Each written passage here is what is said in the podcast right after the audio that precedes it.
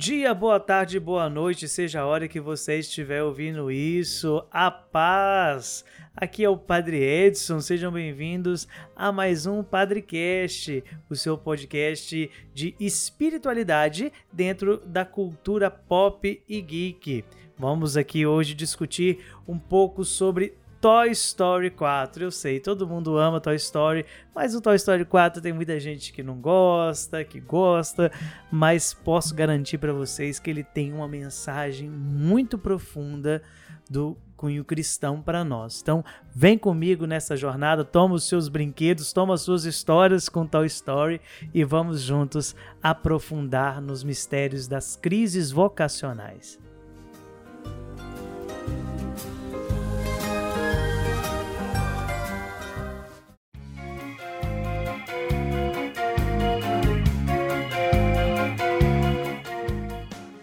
Muito bem, antes de nós darmos continuidade, sempre aquele aviso, com certeza vai conter spoiler nesse podcast. Se você ainda não ouviu Toy Story 4 ou nenhum dos Toy Stories, porque de uma certa forma nós vamos acabar citando algumas coisas dos anteriores, eu te recomendo a parar aqui e ir assistir primeiro porque senão você vai perder a experiência. E segundo, porque você precisa assistir essa obra de arte. Eu tenho um carinho muito grande pela franquia. Eu acompanhei todo o processo, cresci junto com o Andy nas histórias do Toy Story, então é algo fantástico. Então, aviso dado, vamos nessa. Bem, é preciso, antes de nós adentrarmos ao conteúdo do Toy Story 4, perceber que aqui na nossa reflexão nós vamos passar por um caminho que quase ninguém gosta de falar, que são as crises vocacionais. A gente fala muito de vocação, principalmente no contexto da igreja, tem muito material sobre vocação, sobre chamado vocacional, e ainda não é nesse podcast que nós vamos trabalhar o chamado em si.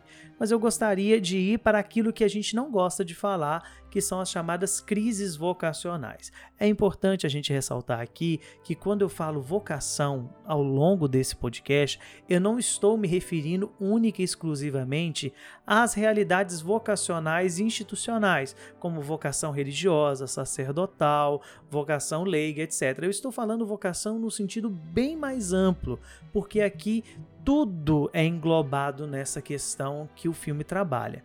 Então, é uma parte que a gente não gosta de falar. A gente simplesmente ignora.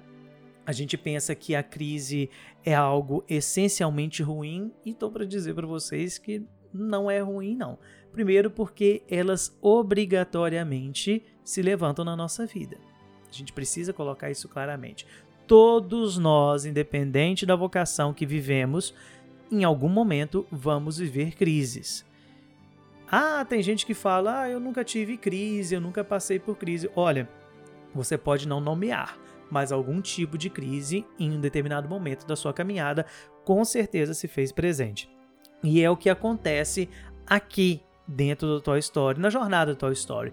A gente olha o que, é a história da franquia? A história de um grupo de brinquedos, mais especificamente, como nós vamos tratar aqui, a figura do Woody, que é o, o boneco principal de uma casa, de um brinquedo, o boneco do Andy, e que ele tem a função dupla. Primeiro, de ser o boneco preferido do Andy, boneco que ele mais gosta, que ele vai brincar todos os dias. O Andy, em todos os filmes anteriores, ele está sempre vestido como Woody, etc. Mas também ele é o que coordena o quarto. É muito interessante essa, essa imagem do Woody. O Woody é aquele que está ali, que quando o Andy sai e que vai resolver os problemas, que vai olhar os brinquedos, que vai saber se está tudo ok, que vai precisar orientar. Todos os três filmes primeiros da franquia, o Woody vai ter esse papel daquele que é o herói, é o xerife, né, literalmente, do quarto do Andy. Ele tem que zelar pelo bem-estar de todos. E o filme Toy Story 4 começa desse jeito. O Woody tá numa situação problemática. O Andy brincou do lado de fora de casa e começou a chover muito e um dos brinquedos é esquecido do lado de fora. E o Woody quer resgatar um carrinho de controle remoto, ele precisa resgatar aquele, aquele carrinho, ele precisa, porque o carrinho é importante para o Andy. Essa expressão precisa ficar bem clara para nós. O brinquedo perdido é importante para o Andy na cabeça do Woody. Então ele vai fazer de tudo, de tudo para poder salvar. Ele está dando vazão à vocação dele, que aqui nesse momento é o quê? Ser o chefe ser o principal. Ele tem que fazer aquilo que está no seu contexto. E de fato ele faz. Consegue salvar ali o brinquedo que estava perdido com muito esforço. Só que no meio disso, a Beth, que é a, a camponesazinha, a pastora que fica no abajur da irmã do Andy, e que o Woody tem uma quedazinha ali, todos nós sabemos, ela é levada embora. Ela não, não, não continua mais ali. Um homem chega, a irmã doente fala: pode levar ela, não preciso mais dela. E ela vai, e o Woody se desespera. Ele entra nessa crise, na primeira crise dele aqui, de que ele tem que salvar a Beth. Ele pula, vai atrás da Beth, que tá dentro de uma caixa na chuva, no temporal, e pega a boneca e fala: Não, você tem que sair daí, você tem que vir comigo, você tem que continuar. Você é o brinquedo dessa casa. E ela fala: né? Literalmente para ele, Woody, as crianças perdem brinquedo todos os dias, é, tudo vai dar certo, tudo bem, né? Tá tudo certo, eu estou conformado com essa situação, a minha vida mudou, minha vida agora é de uma outra forma. E ele fala, não, mas o Andy precisa de você. E ela categórica, assim, eu não sou um brinquedo do Andy. Ou seja, a minha vocação é um pouco diferente da sua. E por mais que contenha dificuldades, o Woody aceita. Esse prólogo, ele dá uma base muito grande pelo aquilo que o Woody vai viver no futuro. Que depois, quem acompanhou o desenrolar do Toy Story 3, o Andy cresce e não quer mais os brinquedos, não precisa mais dos brinquedos. A maior crise que o Woody tem no terceiro filme é esse, o Andy simplesmente não precisa mais dele. Agora o filme já começa numa outra, uma outra realidade. O Woody está em outra casa, não é a casa do Andy mais, é a casa da Bonnie.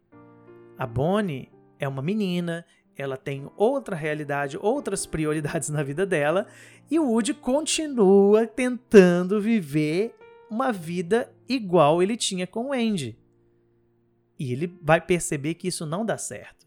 O Woody é um brinquedo da Bonnie, não é mais brinquedo do Andy, tanto que no pé dele, isso é bem significativo na franquia, o nome que está escrito não é do Andy mais, é o nome da Bonnie. Então ele é um brinquedo da Bonnie, só que a Bonnie não liga pro Woody simplesmente ele fica todas as vezes dentro do armário, ele não se preocupa. Ele não é mais o chefe do quarto, agora nós temos uma boneca que é, a, é, que é a chefe do quarto, ela que vai organizar todas as coisas, mas o Woody não aceita isso. Ele continua querendo mandar, ele continua querendo fazer as coisas do mesmo jeito que eram.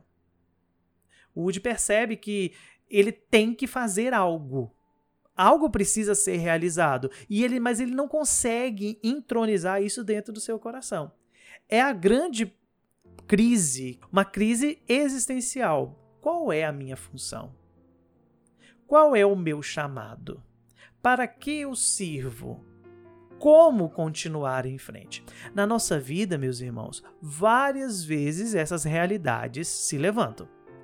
Seja você casado, seja você namorando, seja você padre, seminarista, catequista, um profissional de uma área qualquer, constantemente nós vamos passar por mudanças.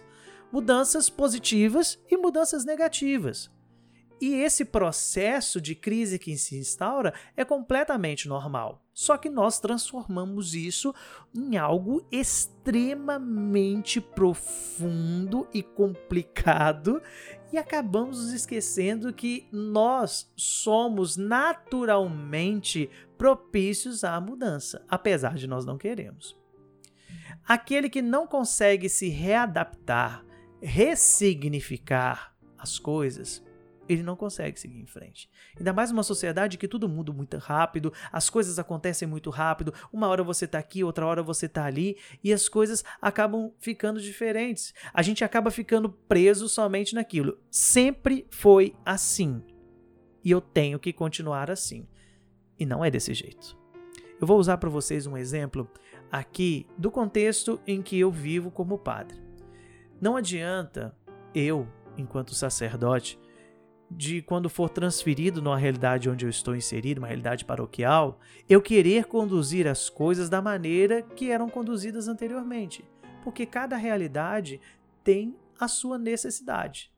Não adianta eu querer que cada comunidade seja tratada da mesma maneira onde eu estou na paróquia. Porque cada comunidade, mesmo sem eu ser transferido para uma outra realidade paroquial, cada comunidade tem a sua necessidade tem o seu problema, tem o lugar que precisa de mais dedicação. É isso que o Woody não consegue entender naquele momento.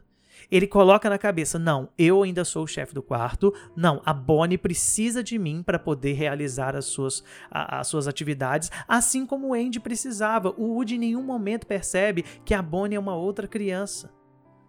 Ele simplesmente cristalizou dentro daquela realidade. Aqui é, o, é a grande chave dessa reflexão. O Woody não percebe qual é o real chamado dele, que não muda. Isso é preciso deixar claro. O chamado em si não muda. O que muda é a forma. Tanto que ele quebra regras a todo momento. É, a boneca, que é a chefe do quarto, fala com ele: deixa a Bonnie. A Bonnie está aprendendo. E ele fica compadecido, é até uma coisa bonita. Ah, a Bonnie não vai conseguir ir pro jardim de infância, ele se enfia dentro da mochila. Quando ele vê a Bonnie sofrendo dentro do jardim de infância, ele ajuda ela a criar um brinquedo que é muito interessante também a, a, a perspectiva que ele traz de espiritualidade, que é o garfinho, que é um brinquedo feito do lixo. Mas o que ele está fazendo não é cumprir o seu chamado ele não quer perder a posição, ele não quer perder o destaque. E nós, no nosso processo vocacional, nós confundimos aquilo que fazemos com aquilo que nós somos chamados. São coisas diferentes. Não quer dizer que aquilo que você faz é o seu chamado. Aquilo que você faz tem consequências, e as consequências é que são o seu chamado. Quer dizer que você pode mudar a forma contanto que aquilo que o seu coração é chamado a fazer seja realizado. A figura do garfinho ajuda muito a, a, cada um de nós a entender essa realidade. O garfinho, quando ele chega no quarto a primeira vez, ele entra também num processo de crise. Ele não consegue entender que ele é um brinquedo. A todo momento ele fala: Eu sou lixo, eu sou lixo, eu preciso ir pro lixo, eu preciso pular pro lixo, eu não sou um brinquedo. E o, o Woody a todo momento insiste com ele: Não, você é um brinquedo, você é um brinquedo, você é um brinquedo. E é um brinquedo que a Bonnie escolheu para que esteja ao seu lado. O Woody entra numa crise gigantesca com aquilo. Ele não fala em momento nenhum, mas ele foi trocado por um brinquedo novo, um brinquedo feito de lixo ele não é mais o destaque, ele continua jogado dentro do armário e as pessoas todas que estão em volta dele começam a perceber, tem algo de errado com ele. Ele não é assim. Tem algo sendo perdido aqui, tem algo que precisa ser recolocado no lugar, assim como nós também. Quando nós deixamos que as intempéries acabam entrando dentro do nosso processo e a gente não se adapta às novas realidades, não passa por esse processo de adaptação, a gente se perde. A gente se perde nisso. Dentro de uma casa, por exemplo, é muito comum dentro da comunidade as pessoas procurarem o padre para poder conversar antes e depois do casamento. E quantas vezes chegam casais que falam assim: "Ah, tô muito feliz que eu vou casar e tudo", a gente dá as orientações religiosas e depois de um certo tempo vem procurar falar: "Padre, não era nada o que eu estava imaginando". Eu estava acostumado a sair, a fazer as minhas coisas, a ter a minha vida, e agora eu não tenho mais isso. E a gente tem que falar: olha, a sua vocação continua mesmo, o seu chamado continua mesmo, mas agora a forma de você vivê-lo é diferente. É uma outra realidade. É uma outra, uma, uma outra questão. Você agora está numa casa, você está vivendo como alguém que está vivendo em conjunto. É diferente. Acontece também, de novo, quando acabam tendo filhos. Ah, a gente tinha liberdade de sair e agora a gente tem uma criança para cuidar. Adaptação. É a crise, é aquilo que vem, mas não é uma coisa ruim. É uma coisa que vai te ensinar, que vai te transformar para que você possa continuar dando respostas para a pergunta que é essencial aqui: qual é a sua função?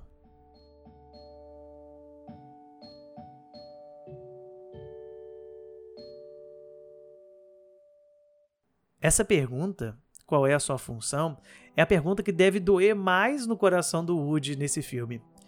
Porque de um dia você é o dono do quarto praticamente. Você conduz tudo, você coordena os brinquedos, você é o brinquedo favorito que é sempre escolhido para as brincadeiras mais divertidas, você cria lembranças com aquela pessoa.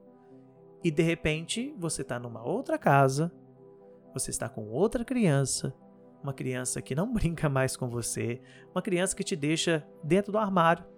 Né? Tem até uma cena engraçada que quando a Bonnie escolhe todos os bonecos e deixa o Woody lá, e ela ainda tira a estrela de xerife dele e põe na Jessie, que é a, a menininha companheira do, do Woody.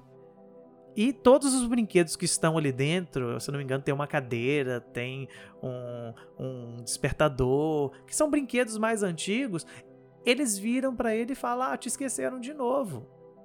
E ele, não, ela não me esqueceu, não, é só hoje que ela tá, ela tá fazendo outras coisas. E, e o despertador fala, não, você foi esquecido sim. Eu já contei essa semana, acho que foram as quatro vezes que ela te esqueceu. E ele não aceita isso, que a função dele tá mudando ali dentro. E é interessante que em momento nenhum, os brinquedos que estão dentro do armário, que também estão esquecidos, eles não reclamam. Eles só olham e veem coisas boas. Eles olham pela fresta do armário e começam: Nossa, era tão bom quando a gente brincava de casinha. Nossa, era tão bom quando acontecia isso, quando acontecia aquilo. Mas não é uma reclamação. É uma afirmação. O Woody não. O Woody ele quer tirar essa imagem de que ele é esquecido. Porque na cabeça dele, a função dele é ser o dono do quarto, é ser o coordenador do quarto. Eu lembro aqui, faço um parênteses, há uns anos atrás, um, eu não lembro o nome da novela, mas teve uma cena muito interessante. Eu até procurei aqui quando eu estava preparando esse podcast, a cena no YouTube, mas eu não achei. Mas uma novela da, da Rede Globo que, que mostrava um grupo de, de alunos de medicina. E eles levaram o Dr. Drauzio Varela, né, muito conhecido, para poder falar na cena desse desses alunos, né? Era uma cena de faculdade. E ele pergunta para os alunos qual é a função do médico. E uns respondem: ah, salvar vidas. E ele não. Ah, descobrir cura para doenças. Não. E ele tudo que ele vai falando, ele vai falando que não. Aí de repente ele para, quando ninguém mais tem resposta, e diz: a função de um médico é dar alívio ao sofrimento de um enfermo porque você não tem garantia que você vai conseguir curar ninguém. Muito menos que você vai descobrir a cura para algum tipo de doença, mas um alívio, uma humanidade para aquela pessoa que sofre, você é capaz. Isso daqui mostra muito a realidade do Woody. Ele não entende que a função dele, que a vocação dele é ser um, um boneco principal ou então o coordenador do quarto. Essa não é a função dele. A função dele é mais profunda. É ser um brinquedo que traz memórias boas para uma criança. É trazer felicidade para uma criança. E aqui é interessante que quem ajuda o Woody a entender isso é o próprio Garfinho. O Garfinho tenta fugir a todo tempo, ele quer ir embora, ele quer ir para o lixo, quer ir para o lixo de qualquer jeito, porque ele não aceita que ele é um brinquedo. Até que uma hora ele pula do trailer que eles estão viajando e o Woody pula atrás, porque ele tem que ter, tem que trazer o Garfinho de volta, porque é o brinquedo favorito da Então ele tem que trazer ele de volta. E uma hora o Woody encontra ele e numa cena até um pouco dramática, o Woody pergunta para ele: "Por que você quer tanto ir pro lixo?" Qual, qual que é a vantagem do lixo? O lixo é uma coisa ruim, fedida. Qual que é a vantagem do lixo? E ele responde: Olha, o lixo é quentinho, me traz conforto e é como se falasse para mim: tudo vai ficar bem. Aí o Woody tem o estalo e ele percebe: Olha, isso daí que você está falando é o que você é para a Bonnie você traz conforto, você traz prazer, você traz memórias boas. E o Garfinho tem um, um insight na hora e ele brinca. Ele fala: então quer dizer que eu sou o lixo da Bonnie. E o Woody fica meio sem entender e fala: é, eu acho que é isso mesmo. E ele, aí sim, ele fala: não, se eu sou isso, eu preciso voltar para poder fazer aquilo que é necessário. É aqui que começa a questão. O Woody começa a perceber que a função do brinquedo para uma criança é uma função muito mais do que simplesmente coordenar quarto ou brincar com a criança todos os dias, mas trazer memórias afetivas. Mas o Woody ainda não superou o Andy. Ele olha para Bonnie e vê o Andy. Ele vê que o, a Bonnie é o Andy. Tanto que o Garfinho começa a perguntar para ele e fala: quem que é esse Andy? O que, que ele faz? E o Woody conta toda a história. Ah, nós fizemos isso, nós viajamos, nós fomos para algum lugar, etc. E assim vai. E ele a todo momento vai dizer: olha, né? ela não é o Andy. Ela não é o Andy, ela tem outras necessidades, ela tem outras questões, ela tem outras realidades que o Woody precisa entender. Mas esse é só o primeiro passo para que ele possa abrir o seu coração para essa nova realidade da vocação dele, que vai sofrer um outro impacto muito grande. Se agora com o Garfinho ele começa a perceber que a criança necessita do brinquedo para poder criar memórias afetivas, o reencontro dele com a Beth, que vai logo em seguida da cena, vai trazer para ele uma outra realidade que ele achava terrível, mas que ao longo da sua jornada ele vai percebendo que tem algo de muito profundo ali. A Beth ele encontra perdida dentro de um banco de areia de um parquinho cheio de crianças. E não tá só a Beth lá, tem muitos brinquedos lá. As crianças brincam, fazem de tudo com os brinquedos, etc. E de repente eles se veem juntos. Estão ali, frente a frente, um com o outro.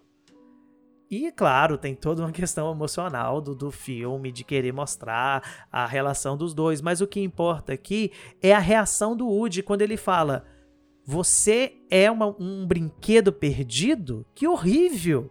E a Beth fala: É o máximo. Como assim é o máximo? Você não tem uma criança, você não, você não é amada, você não tem ninguém que queira estar com você, porque no fundo, no fundo, a crise do Woody, muito mais do que realmente um sentido, é, é, é um sentimento de não ser amado. A Bonnie não me ama como o Andy me amava.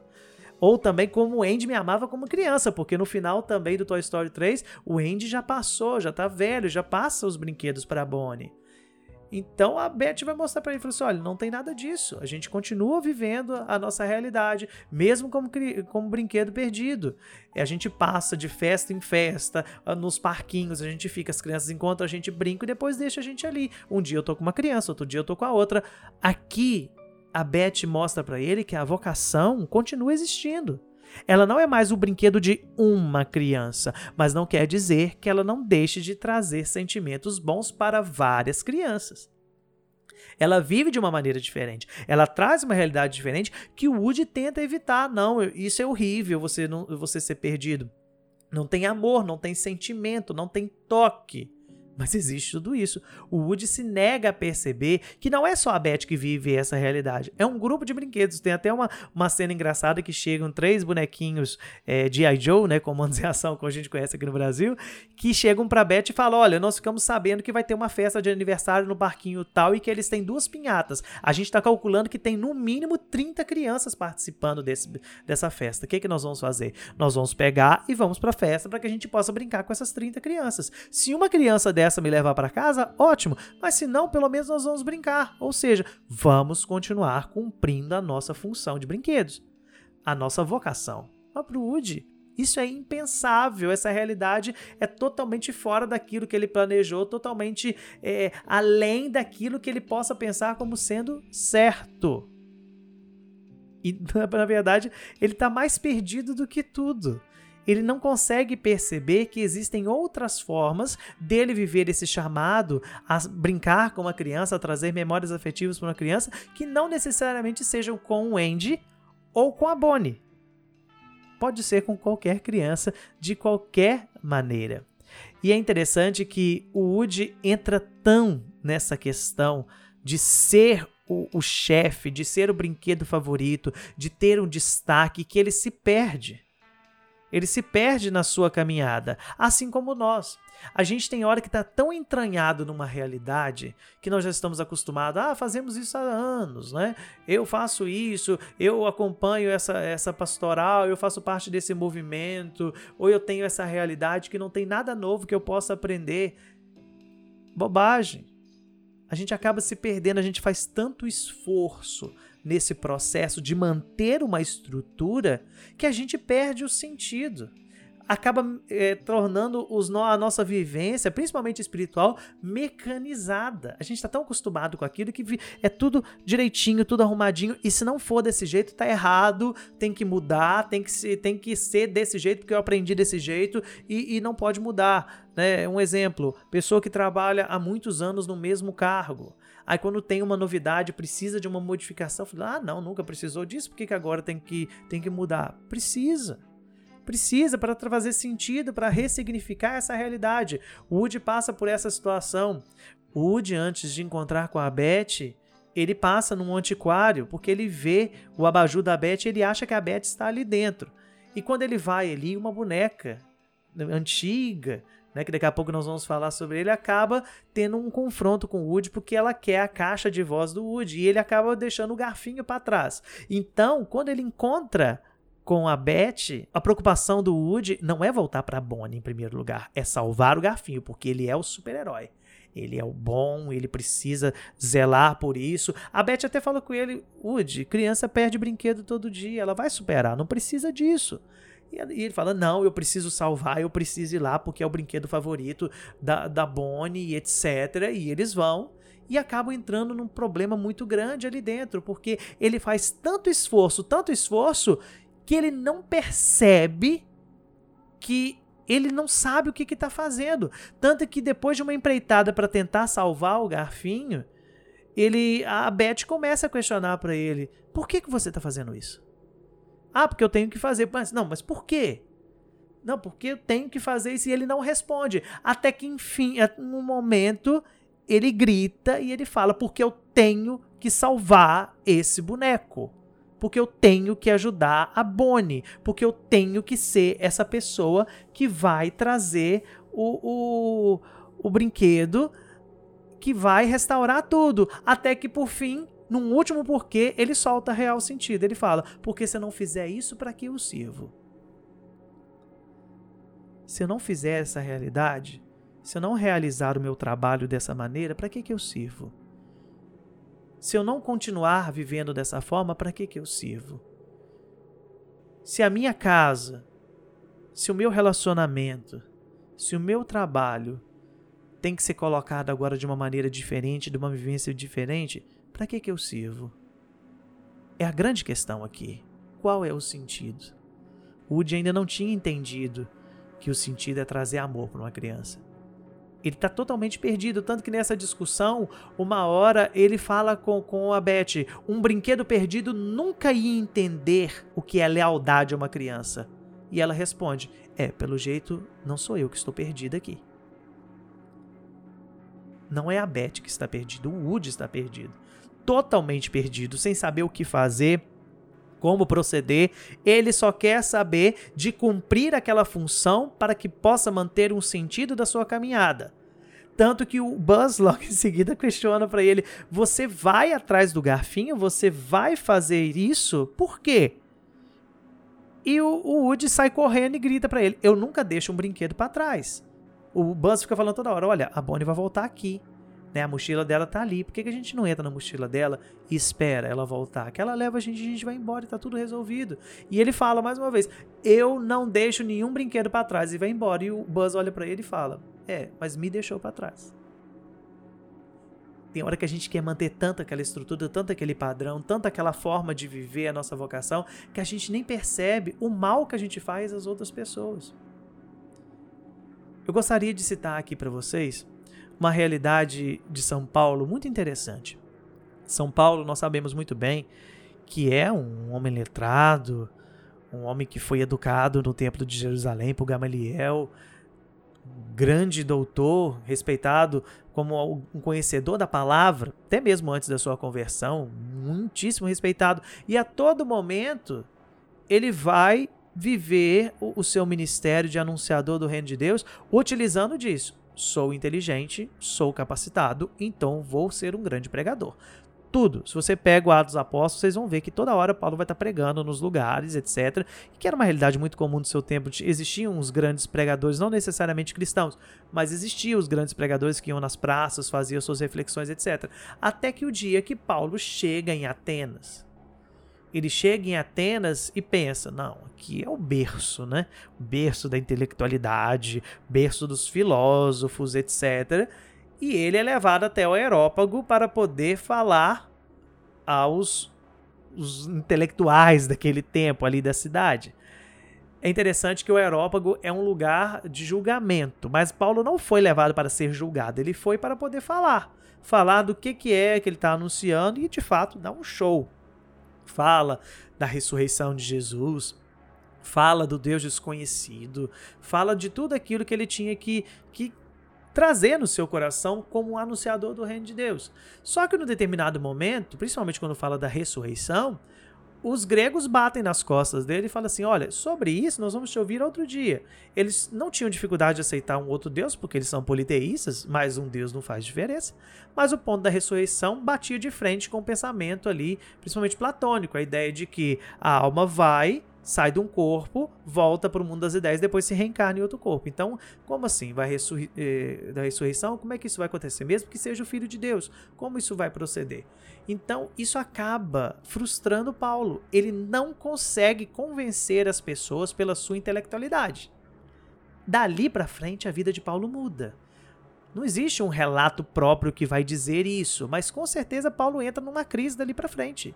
Tanto que a primeira comunidade que ele vai, depois em Corinto, você pode pegar a primeira carta aos Coríntios, capítulo 2, se eu não estou enganado, e ele vai dizer: Eu vim até vocês não com discurso de intelectual, não com a sabedoria dos homens, mas pregando Cristo Cristo crucificado. Corinto é a comunidade onde Paulo percebe: olha, eu preciso ressignificar o meu chamado. Eu não vou deixar que a minha vocação se perca. Qual que é a vocação de Paulo? Anunciar o reino de Deus, viver a santidade.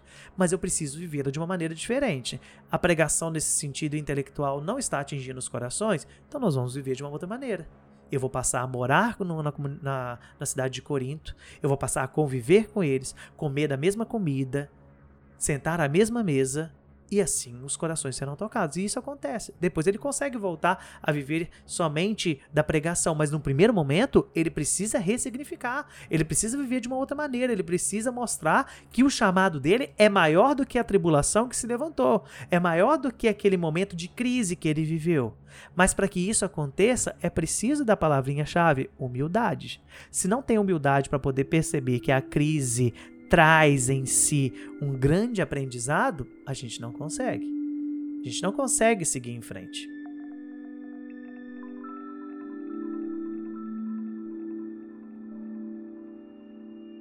Daqui nós entramos naquilo que nós podemos chamar de redenção do Woody. O Woody encara todas essas situações, ele vê essa crise muito grande, ele percebe que ele está perdido, mas ele começa a ver que existem outras realidades que tocam seu coração. A primeira delas é a figura da chamada Gabi Gabi, que no primeiro momento a gente olha como se fosse a grande vilã do filme, que na verdade não tem nada de vilã. É uma boneca que, assim como qualquer outro brinquedo, também quer ser amado. É preciso ressaltar isso aqui. O Woody, o desejo dele de ser amado não é errado, pelo contrário, é um desejo muito válido. É o mesmo desejo da Gabi Gabi. Só que ela faz de um tudo para poder ser amada por uma menininha que é neta da, neta da dona do, do antiquário, a chamada Harmony. Só que a Harmony não dá confiança para ela. Ela começa a criar situações pensando que assim, ah, a Harmony não me ama porque a minha caixa de voz é estragada. Eu preciso de uma caixa de voz melhor mais potente que vai fazer a minha fala chegar até o coração da Harmony. Tanto que é isso que ela persegue o Woody. Eu quero a sua caixa de voz. Sua caixa de voz funciona e a minha não. Então, se eu tiver a sua caixa de voz, a Harmony vai me ouvir e vai querer brincar comigo. E de fato, depois de Woody já estar no fundo do poço sem saber o que fazer, sem saber como retornar para Bonnie levar o garfinho, ele doa a, a caixa de som para Gabi Gabi. E ela faz aquilo que ela quer mesmo. Ela puxa a corda e deixa que a Harmony escute. Oi, eu sou a Gabi Gabi e tudo. A Harmony brinca com ela. O Woody consegue pegar o garfinho de volta. Eles estão quase entrando na mochila da Bonnie. E quando ele olha, a Harmony pegando a Gabi Gabi na mão. E depois você pensa assim, ela vai brincar, a avó dela até fala, se quiser levar essa boneca para você, você pode.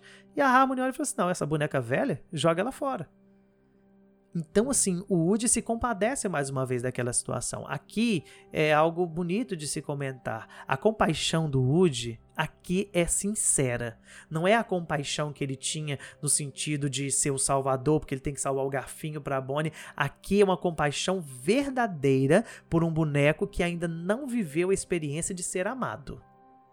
Ele percebe que ele já teve isso. O Andy já amou ele, a Bonnie já amou ele, mas a Gabi, Gabi nunca foi amada.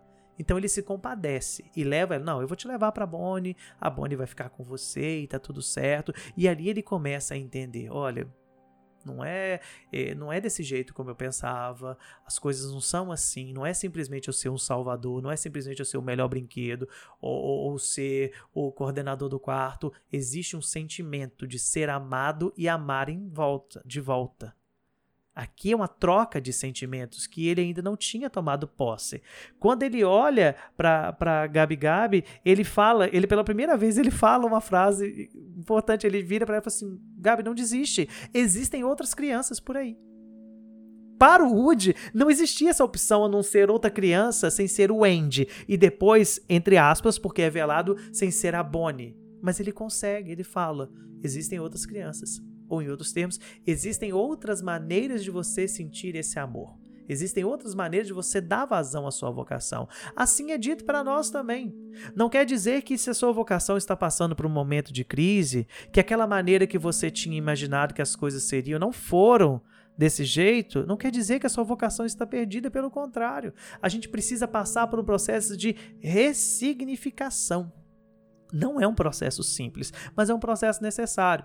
Eu abro aspas aqui mais uma vez para citar uma frase. Com certeza, os meus irmãos que estão ouvindo esse podcast, que moraram comigo no seminário, vão se lembrar disso. A nossa psicóloga gostava de citar uma frase de um padre redentorista que dizia: O cavalo que te leva para o seminário não pode ser o mesmo cavalo que te leva para o altar ou para a ordenação. Porque a vocação continua sendo a mesma, o objetivo continua sendo o mesmo, mas a forma de viver não pode continuar sendo a mesma. Por que isso? Por que tem que mudar? Quer dizer que eu tenho que deixar minhas coisas para trás, meus valores, meus preceitos? Não, meu irmão, não é nada disso. Mas a forma como você encara as situações tem que mudar. Por exemplo, se você hoje é padre como eu, se a, o que te levou para o seminário é porque quando você era criança, você gostava de brincar, de celebrar a missa, você achava muito bonito os paramentos do padre, etc. Se é isso que te leva a ser padre hoje, é muito pequeno é muito frágil, é muito simples. Precisa de uma ressignificação. O, o, sentido tem que ser maior do que isso. Da mesma coisa em qualquer profissão. Se o que te leva a ser médico hoje é porque quando você era pequeno você achava bonito salvar vidas e tudo, não é suficiente. Você precisa ressignificar no sentido da compaixão, do cuidado, etc. E assim por diante. E isso serve para qualquer realidade. Se você achava bonito uma, uma menina, por exemplo, e achava bonito, queria casar porque é bonito entrar numa igreja de véu e grinalda, isso é muito pouco. Tem que ter um sentido para você estar com uma pessoa, para você constituir uma família e assim por diante. Isso serve para tudo. A vocação não muda, mas o sentido e a forma de encará-la, ela tem que mudar de vez em quando. E o que ajuda nesse processo de mudança é sempre uma crise. É quando você olha e faça assim: olha, será que é isso mesmo? Será que é dessa forma? Será que as coisas vão continuar assim? Eu partilho com vocês uma realidade que eu vivi na minha primeira semana como, como padre. E eu acabei de ser ordenado e vim para a paróquia e tudo. E, e eu olhava e ficava assim: tá, e agora? como é que é isso? Como é que é você estar tá à frente de uma comunidade? Como é que é você conduzir ao povo de Deus? Como é que vai ser isso daqui para frente? E a gente tem que olhar e tudo perceber, olha, não é mais como era no seminário que a gente tinha uma entre aspas uma proteção, um cuidado agora é com as suas pernas. Assim também como um jovem como sai da faculdade, acabou de terminar a faculdade e agora, como é que é? Como é que é ser, ser advogado? Como é que é ser arquiteto? Como é que é ser engenheiro? Como é que é? Como é que funciona? Né? É, é muito mais do que simplesmente aquilo que está escrito ali. E quando a gente tenta, com certeza vocês já passaram por isso, quem, quem é formado em faculdade, a gente sabe que tem muita coisa que a gente aprende na teoria que na prática é muito diferente. E a gente fala assim, a gente entra em crise com aquilo, não, mas não foi isso que eu aprendi, não é dessa maneira, mas a gente vai vendo que tem que mudar o ponto de vista, porque senão a gente se perde. E graças a Deus, nesse processo, a gente muda. A gente muda porque a gente precisa ser essa metamorfose ambulante que não muda o nosso objetivo, mas que muda a nossa maneira, porque a gente cresce Quem não muda de visão está estagnado. E quem está estagnado fica parado na vida. Não amadurece. Vive uma infância espiritual. Não aprende nada. Tá, é isso aí que tá aí mesmo, pronto, acabou. E bola para frente. Isso é muito perigoso. Esse processo de mudança é um processo delicado. E é um processo que, acima de tudo, nós precisamos da graça de Deus para vivê-lo. Em alguns momentos do filme, o Woody, em crise, questiona o Buzz o que fazer, como proceder, porque a gente se esquece, o Buzz também teve essa crise. Lá no primeiro filme, eu não sou um brinquedo, eu sou o Buzz Lightyear, né? Eu para o infinito e além e tudo. E ele passa pelo esse processo de ressignificação até que ele entende, não, eu sou um brinquedo e eu tenho essa missão a cumprir. E engraçado que o Woody ensinou isso pro Buzz. E agora o Woody que precisa aprender. Sinal de que a gente sempre precisa aprender. Não é porque a gente já passou que a gente já sabe como fazer lá na frente. A gente precisa de ajuda. E principalmente da ajuda da graça. O, Woody, o Buzz, todo momento que o Woody questiona, ele fala: escuta sua voz interior. Escuta sua voz interior. E claro, é uma metáfora interessante. O, o, Buzz bate nos botões e a frase que ele fala acaba acontecendo. Tem uma hora que ele bate assim no botão e fala: é, os meteoros estão caindo. Aí ele olha para cima, tá o Woody pulando para dentro do antiquário. E quando o Woody foge, deixa ele para trás, ele fala: escuta sua voz interior. E bate no botão e fala: missão cumprida. Ou seja, vai embora, não tem mais o que você fazer. E a gente precisa disso. Ouvir a nossa voz interior para saber aquilo que é necessário para a nossa vida. É somente quando isso acontece que o Woody consegue perceber o seu caminho. Depois de essa confusão toda ter acontecido, o Woody ter ajudado também a Gabi Gabi a arrumar uma criança que estava perdida, é um simbolismo bonito, as duas perdidas, né? A criança pega a Gabi Gabi no colo e fala: Você está perdida também, então nós vamos ser amigas e tudo. E ela consegue arrumar uma criança para ela. O Woody pode finalmente voltar para Bonnie com o garfinho e ir embora e seguir com a sua vida. Só que na hora que ele tá indo embora, ele olha para trás e percebe que a Beth está ficando para trás e uns outros amigos que ele fez durante a caminhada. E o Buzz fala com ele: Olha, ela vai, é, ela vai conseguir seguir sem você. E depois ele completa: A Bonnie, não a Beth. Aí a ficha cai. Ele percebe: Olha, eu não, eu não sou o brinquedo da Bonnie mais. Eu posso continuar vivendo a minha vocação, eu posso continuar vivendo o meu chamado de trazer amor, de trazer alegria, de criar memórias bonitas com outras crianças, assim como ele falou para Gabi Gabi, existem outras crianças. Conosco é assim também. Não quer dizer que agora as coisas estão mudando, que agora as coisas estão difíceis, que a sua vocação vai ser perdida. A gente precisa olhar para dentro de nós, com a graça de Deus, e buscar ressignificar as coisas. Um dia, sua vida está tranquila, tá tudo certo, tá tudo bem dentro de casa, dentro do seu trabalho, mas tem hora que surgem esses desafios. Você desanima, pensa que não vai dar certo, mas depois você vai percebendo que o crescimento vai acontecendo. Você passa a ver a vida com outros olhos, e quando você olha para trás, você percebe que o você de hoje é muito diferente do você de ontem, mas o seu objetivo continua o mesmo. O seu desejo continua o mesmo, o seu sonho continua o mesmo. E que bom. Que bom que você soube fazer isso. Não tenha medo da mudança, meu irmão. Não tenha medo daquilo que pode se levantar. Permita que as coisas aconteçam. Pergunte-se qual é a sua função, qual é o seu chamado. Aquilo que você de fato é colocado no seu coração, o desejo para que possa ser realizado. E a partir disso, permita que o tempo, a graça, as crises também possam ir lapidando tudo isso dentro de você. E que a sua versão de amanhã, que já passou por crises, que já passou por dificuldades, possa ser uma versão melhorada do você de hoje ou de ontem. Aí a vida faz sentido. Progredindo a cada dia a mais. Sempre com essa palavra, progredindo. Ressignificar não é andar para trás. Ressignificar é um caminho para progressão e progressão sempre na graça de Deus.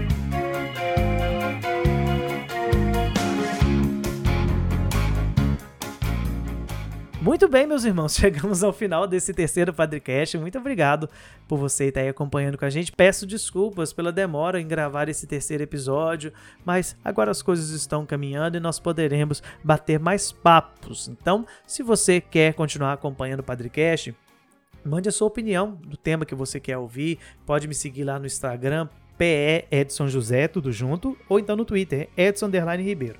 Procura lá, vamos trocar uma ideia, traz sugestão pra gente. A gente está aqui para poder evangelizar por meio das redes sociais, mas principalmente por meio da cultura pop e geek, tá certo? Compartilhe com seus amigos, leve para quem não conhece o Padrecast ainda, seu amigo de comunidade, alguém que você acha que está vivendo por esse período da crise vocacional e vamos juntos levar a palavra de Deus a todos os cantos. Grande abraço, Deus os abençoe e até a próxima.